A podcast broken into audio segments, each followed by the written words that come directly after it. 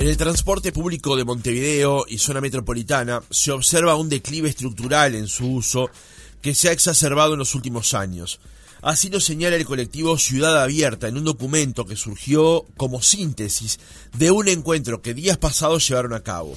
Y para muestra agregan un dato concluyente. La venta anual de boletos se ubica en la mitad de lo observado hace 40 años, 200 millones menos. Este grupo de personas que se presentan como un colectivo independiente entienden que hay una serie de factores vinculados a la calidad y a la velocidad en el viaje que explican que el transporte público no sea atractivo para los usuarios que tienen alternativas. Por ejemplo, las paradas cada 200 metros y de mala calidad que no resguardan de la lluvia o del calor, la falta de prioridad en el tránsito, la información en tiempo real no existente o deficiente y los horarios previstos que no son confiables. A la vez, señalan esto, también destacan algunas fortalezas del sistema, como la funcionalidad, la progresividad y también la tecnología. Vamos a conocer más de este grupo y de las conclusiones a las que llegaron y de sus propuestas en diálogo con dos de sus integrantes. Ya estamos recibiendo aquí en otra mañana a Ana Inés Morató, economista. Ana, muy buenos días, gracias por estar con nosotros en otra mañana. Buenos días, muchas gracias por la invitación. Y nos acompaña también Tim Bonkenfer, ingeniero civil alemán radicado aquí en Uruguay. Tim, buenos días, ¿cómo estás? Buenos días, ¿cómo andan? Creo que tuve una leve aproximación a la, a la pronunciación correcta de tu apellido. Seguramente le erré, pero me aproximé por lo menos. Sí, bueno, te, la llevo. Que te bueno, perfecto. Lo dejamos por ahí entonces para mejor oportunidad. Eh, antes de, comenzar a, a, desgranar parte del informe y las conclusiones a las que ustedes llegaron, en primer lugar, Ana Inés, contanos qué es Ciudad Abierta. Ciudad Abierta es un colectivo eh, que surge hace casi dos años, cuando estábamos en el peor momento de la pandemia.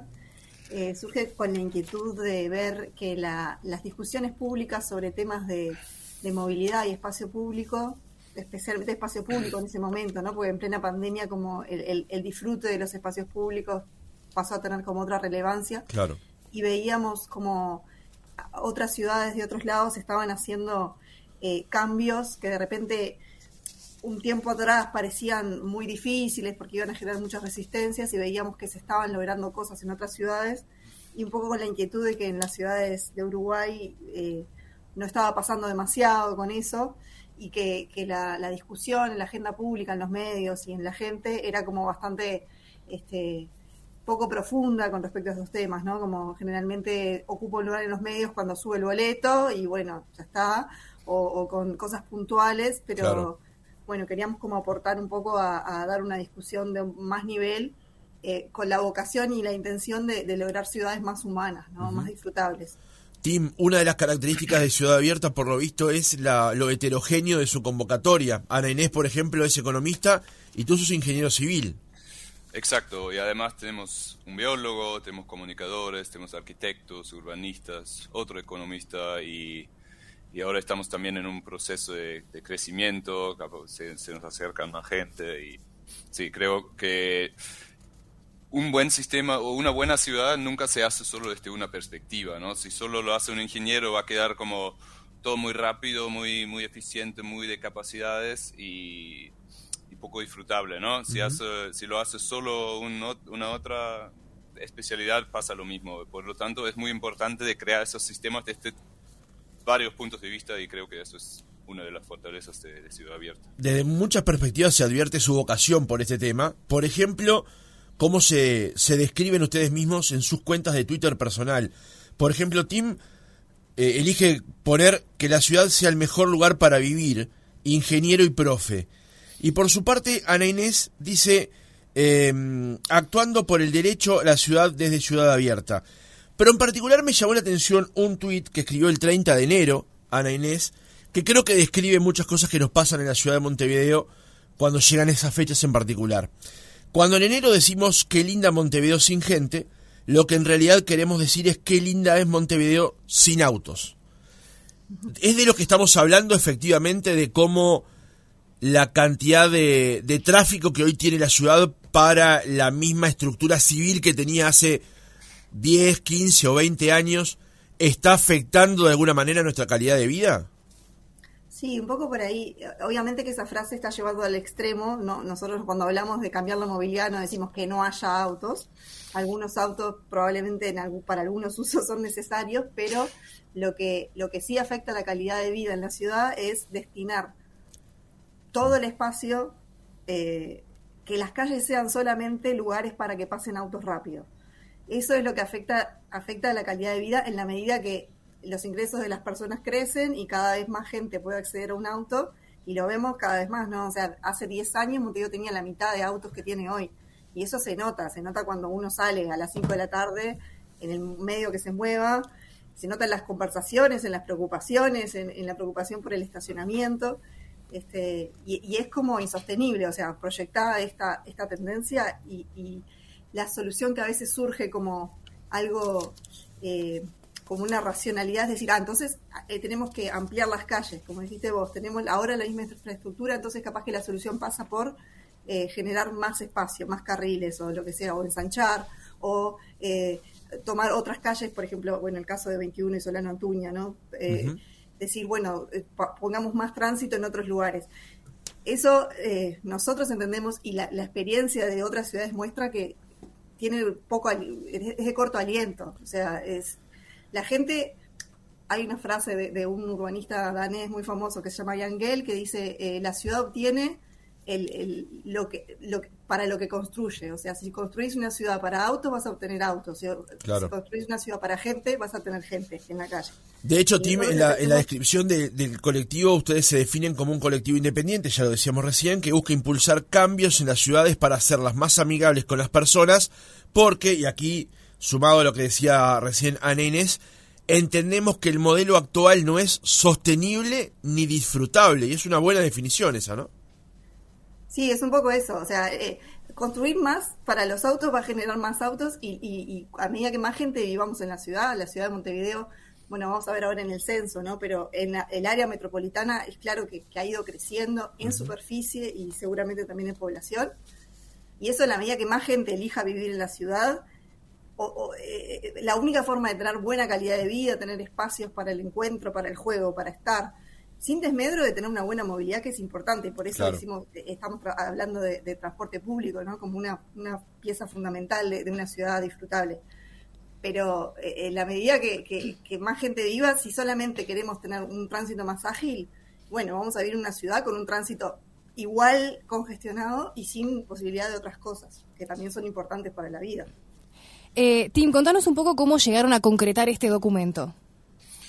Eh, bueno, con el colectivo estamos como organizando una, una, serie de ciclos de encuentro donde invitamos, bueno, todo público se puede acercar, siempre ponemos un tema y, bueno, cualquiera se puede registrar y venir y debatir y charlar y además tenemos como siempre dos o tres expertos de ese tema. Y en esta ocasión, hace casi dos meses ya fue, tuvimos eh, el tema transporte público. También ya tuvimos el tema caminabilidad, tuvimos el tema de la ciudad y la bici, y vamos a tener otras más en el año, en el año que viene. Que eh, sí, recomiendo mucho esos encuentros. Eh, son un espacio donde, donde debatamos, donde pensamos juntos y sobre todo donde cualquiera que viene va a poder la posibilidad de opinar y decir lo que, lo que piensa sobre el tema y el documento de eso lo surge desde las mesas de debate del, del día y de las exposiciones de los tres expertos, que siempre hay gente que tiene experiencia en el, en el campo del, día y, y bueno, y que, que se dispone a, charlar y a, proponer sus ideas y, experiencias. Bien. Y en este caso, bueno. No, no, te interrumpí, decir, termina por favor. Y en este caso tuvimos tres expertos. Uno fue uh, Gonzalo Márquez, el exdirector de, de Tránsito. Otra fue Eugenia Rivas, que es uh, economista en el BID. Y el tercero fue, fue yo, que yo no tengo tanta experiencia en Montevideo. Uh, ahora vivo hace unos años ya acá y empiezo a conocer el sistema, pero sí, como hablé más en general de lo que es un buen sistema de transporte público en general para cualquier ciudad, ¿no? El, documento plantea un escenario actual y plantea unas características y también algunas ideas, algunas iniciativas. En primer lugar, Ana Inés, ¿Cuál es el diagnóstico del sistema de transporte que tenemos hoy en Montevideo y en la zona metropolitana? El diagnóstico, algo mencionaste vos en la introducción. Primero queríamos empezar con las fortalezas de que no podemos dejar de, reconocer que es un sistema que funciona. Hoy en Montevideo uno de cada cuatro viajes se hacen en, en Omnibus. El Omnibus es una alternativa de transporte eh, presente, formal, con una institucionalidad. Eso es un punto de partida que es distinto quizás de otras ciudades de América Latina que, proponen cambios en el transporte. Y nosotros creemos que eh, hay que apoyarse en esas fortalezas para dar, un, para dar el salto que es necesario. Pero sin desconocer esas fortalezas, es claro que hay un proceso de deterioro que es muy estructural, como decías vos, viene de los últimos 40 años en declive, se profundiza con el, con el COVID eh, y, que poco tiene, está, es la, ese declive en los últimos años sobre todo, es la contracara de un mayor peso del auto como modo de transporte, auto y moto. O sea, que, lo, que sucede es que el transporte público, en la medida que ha mejorado la calidad, pero existen otras alternativas atractivas, en particular comprarte una moto o un auto, y, esas alternativas están hoy priorizadas en la ciudad, muchas cosas, ¿no? Desde dónde se puede estacionar hasta eh, el, tránsito, o sea, se, trata igual un auto que un ómnibus, por ejemplo, frente a un semáforo, y eso, en realidad, e, el, ómnibus es mucho más eficiente, ¿no? Lleva mucho más gente. Este, entonces, todo, esa serie de cosas hace que las personas, en la medida que han podido, se han movido hacia medio de transporte privado. Eh, y eso es, eh, por más que, digamos, hay mejoras en la calidad, hay, la flota es mejor, es mejor sea, hay un proceso incipiente de electrificación, hay problemas estructurales que hacen que eh, siga siendo un medio lento y con calidad que no es atractiva para el usuario. O sea, no asegura una buena experiencia de usuario, podríamos decir. O sea, la persona como consumidora de movilidad no se encuentra con un servicio que sea confiable, agradable de moverse, y eso es lo que explica como este deterioro. Sí, justamente el documento plantea, aparte de las fortalezas, que es como, como inician remarcando esas fortalezas, el documento también hace mucho hincapié en estas debilidades que tiene el sistema. Claro, porque eh, eh, las debilidades que las podemos resumir en esta mala calidad, en realidad, no es porque sea eh, una mala gestión específicamente de las empresas que brindan el servicio, sino que es un modelo que tal como está planteado hoy, con los recorridos que tienen hoy los ómnibus, que muchas veces se superponen, ¿no? Pensemos, por ejemplo, cuando vemos por 18 de julio un ómnibus atrás de otro, casi todos vacíos, y por otro lado tenemos otros, otras zonas de la ciudad que con poco servicio. Eh, o sea, hay un trazado de los recorridos y de las frecuencias que no es óptimo desde el punto de vista de la ciudad. O sea, es irracional, es, es, ineficiente. Eh, también, bueno, lo que decían de, las paradas tan seguidas, que bueno, es algo que el usuario generalmente valora, tener la parada cerca, pero la contracara de eso es que el trayecto es muy lento, porque si cada 200 metros el único va a parar, abrir, sube la persona, paga, todo eso enlentece. Este, y después el tema de esto de la falta de prioridad en el tránsito, ¿no? O sea, son pocas las avenidas que tienen como el solo bus, a su vez el solo bus eh, no está bien eh, fiscalizado. Ahora la Intendencia hizo una licitación para, para fiscalizar eso con, cámaras, pero no es una prioridad real del transporte. Eh, y bueno, y todo eso hace que este, el, resultado es el que vemos. Y en realidad, en ausencia de cambios como profundos, eso no se va a poder modificar. Y hay algunas cosas que son estructurales de, de cómo es la gobernanza del sistema, o sea, cómo se dan las relaciones entre los distintos actores, ¿no? entre las empresas, eh, las intendencias, porque acá tenemos que pensar en Montevideo, pero también en Canelones, en San José, en el rol del Ministerio de Transporte, todo eso está como muy diluido y hace que sea difícil eh, generar cambios que sean como con una perspectiva más agregada y no como del interés individual de cada actor. También señalan, eh, Tim, un tema particular que es la falta de visión global de la movilidad, o sea, mirar la movilidad de la ciudad de forma más integral, no solamente o al ómnibus, que es el centro del objeto de esta charla, o de los autos, sino también del peatón, del ciclista y una serie de cosas más, ¿no? Exactamente, como un, un sistema que es un sistema de transporte público de calidad siempre empieza a pensar, bueno, ¿cómo la gente llega a usar el transporte público?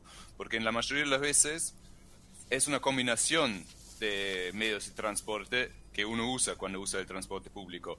Ya sea que primero tengas que caminar o andar en bicicleta o andar en auto hasta que llegues a la parada y al destino de nuevo. O sea, el sistema de transporte público pocas veces te lleva exactamente de puerta a puerta. Entonces, y, si lo haría, perdiera también como mucha eficiencia en sentido porque no puede ser que, que estén las paradas en todos lados de la ciudad porque eso hace que hay muchos ómnibus en lentes en TTT, entonces como el sistema en sí tiene siempre que estar asociado bien a otros sistemas de transporte. Claro. Que, que, ¿no? Es decir, si vos vivís muy, muy céntrico en la ciudad, no todas las calles en el centro necesitan ómnibus. Está bien que sean tres calles sin y después viene una con una línea de ómnibus, ¿no? Pero en de, después está muy importante que la accesibilidad del ómnibus sea así, que personas con niños, con coche, con coche, con personas con movilidad reducida, pueden usar bien, pueden salir bien del ómnibus, pueden usar bien las, la, la vereda, tienen eh, semáforos en el centro que no duran solo 10 segundos para cruzar una calle de 20 metros, como todo ese tipo de cosas tienen que ser como pensados de forma integral, ¿no? Y lo mismo si vos vivís muy en las afueras, claramente también no puedes tener no, todo el mundo que vive muy en las afueras puede tener la, parada enfrente de su casa, porque lo mismo, si fuera así, sería muy lento todo y ya no serviría y te, ibas al auto. Entonces, lo que tenés que tener es un buen estacionamiento cerca de una parada, desde esa parada de las afueras te lleva muy rápido con un carril con un carril que es realmente solo ómnibus hasta el centro, donde ahí sí, como capaz que te tomas ahí un ómnibus urbano que sí tiene más paradas o, o eh, y, y, claro, para llegar realmente al fin, ¿no? Pero claro, ese, ese, ese lugar donde vos te tomas el ómnibus, en las afueras, digamos, puede ser en, en algún lugar de Ciudad de la Costa, en el Cerrito, en el Cerro, en Pando, donde sea, ahí tenés que tener un, un, lugar donde estacionas tu auto muy seguro, que vos sabes que no le va a pasar nada si lo dejas todo el día ahí, o la bicicleta también, ¿no? que sea vigilado, o que, y, y que en este lugar se, la, la, espera al ómnibus sea muy cómodo, que el ómnibus en sí sea muy cómodo, como un montón de, de factores que tienen que ser pensados en conjunto y acá como muchas veces pasa que alguien piensa solo los ómnibus y otros piensan solo los autos y después viene uno que quiere solo ciclovías sin que tener esas, esas conexiones que son muy reales. O sea, nadie es solo ciclista, nadie es solo automovilista y nadie es solo usuario de transporte público eh, que, que, que, ¿no? que une todas estas claro. necesidades. Claro. De lo que estás contando, Tim, me quedan dos cosas. La primera es que durante muchos años el sistema de transporte en general le dio la espalda a las personas con problemas de accesibilidad. Los ómnibus no estaban diseñados, las paradas no estaban diseñadas y tampoco las propias veredas. No, no había forma de que las personas con movilidad reducida o, o, o, o, cuestiones vinculadas a la accesibilidad pudieran llegar a los ómnibus, incluso a las propias paradas. Y otra cuestión que se plantea de lo que vos decís, Tim, es que esto que estás planteando ya existe, por ejemplo, cito un caso es Estados Unidos, o hay versiones incluso aquí en Sudamérica, como puede ser la propia Curitiba o algunas ciudades este, de Colombia, que también tienen un sistema de transporte más organizado de esa perspectiva, ¿no? Claro, o sea, capaz que Estados Unidos... El famoso RT, no es, para hablar no es, claro, es el Bus no Rapid el lugar Transit. Donde hay, donde, que es famoso por su buena calidad de sistema de transporte público, pero, pero sí, como América Latina, como vos dijiste, sí, Curitiba es, es un caso muy, muy exitoso, también Medellín en Colombia, donde exactamente esas cosas pasan. Y, y hablando de, del primer punto que vos mencionaste, de la accesibilidad, cuando pensamos sí en la gente con, con movilidad reducida, que sea muy cómodo, o sea, es claramente importante que ella, estas personas puedan usar el transporte público, pero a brindar el servicio para ellos, ¿no? También hace que para mí, que no tengo ningún problema de revolucidad, o vos, o cualquier otra persona, le conviene mucho más. Es mucho más amigable claro. y disfrutable y, y, y, cualquier factor que sea amigable y, y favorecido para usar el, el transporte público, o sea, de, desemboca en que más gente use el transporte público, claro. ¿no? Cada, cada barrerita hace que menos gente lo usa, es así, como si tienes mil personas y, y, y, el, y, ya tenés que subir la escalerita, pagar adentro del ómnibus, eh, es difícil la llegada, la parada está en mal estado, seguramente vas a tener 100 o 200 menos que lo usan solo por esta razón. Y, y así se suma. claro, así se suma. Bien, eh, Ana Inés, y en este sentido también el colectivo eh, hace propuestas de transformación. ¿Por dónde van las ideas en esta transformación que ustedes proponen? Sí, ahí podríamos eh, identificar como distintos niveles, ¿no? Porque la, transformación como más profunda, más metropolitana y más de que sea un salto de calidad requiere sin dudas de acuerdos nacionales. Eh, no es solamente de uno de estos actores que estamos hablando, sino que tendría que ser eh, los gobiernos departamentales y nacional, porque ya serían cambios que requieren otros recursos. Eh, entonces, podemos pensar primero en algunas cosas que son más accesibles en el, en el corto plazo, si queremos, que una, bueno, la prioridad en el tránsito real, o sea, que, que por ejemplo, en, ahora se anunció hace poco eh, cambios en los semáforos adaptativos, una tecnología de, inteligencia artificial que los, semáforos como que van aprendiendo del entorno, cómo es el tránsito y en base a eso dan pase, dan ondas verdes que se llaman, ¿no? Que uno agarra una calle y son todas verdes. Bueno, eso debería hacerse necesariamente, y, la tecnología existe para que se haga, priorizando los ómnibus por sobre los autos, algo que hoy no, está, anunciado. Después, esto de la fiscalización del solo bus también es importante. Después hay cosas vinculadas a la experiencia de usuario que son posibles de hacer con la tecnología que hay, que es, por ejemplo, eh, mejorar la aplicación como ir, porque hoy no todos los ómnibus están cargados ahí, entonces uno no siempre puede confiar totalmente en lo que dice ahí. Eh, instalar algunos paneles informativos en las paradas más concurridas que te digan en tantos minutos llega el ómnibus, ¿no? Todo eso que hace que uno pueda planificar más. Este, algunas veces eh, la gente dice, bueno, pero ahora es mucho mejor que antes, no te quejes. Bueno, no me quejo, pero en realidad hoy las personas eh, esperamos otro, otro nivel de, confiabilidad del sistema de transporte, porque si no vamos por otra alternativa. Entonces, si uno sabe que en ocho minutos pasa, de repente hago una cosita que tengo que hacer y después voy y no tengo que estar esos minutos en la parada. Son como pequeñas cosas que van mejorando la, experiencia. Y después otra cosa que es necesario hacer, que no tiene punch, que no es... Eh, que no se ve en el usuario, pero que es una condición necesaria para cualquier transformación, es cambiar la forma en que eh, digamos, en este caso la, intendencia, pero digamos, la administración pública le paga a los operadores. Hoy, hoy las empresas cobran por cada boleto que venden. Entonces, para las empresas es atractivo tener una línea como el 121, que pasa, que, que, va mucha gente, tiene mucha rotación, la gente se sube, a las 10 cuadras se baja, después se sube otro, entonces de repente de Ciudad Vieja a Positos sube mucha gente y, y cobra muchos boletos. En cambio, una línea como no sé, el 124 en, las horas laborales, que, básicamente gente de repente que vive en el cerro y va a trabajar al centro, entonces se suben en, el, origen y se bajan en el destino y solo tengo esas, esas personas, digamos, no es tan atractiva.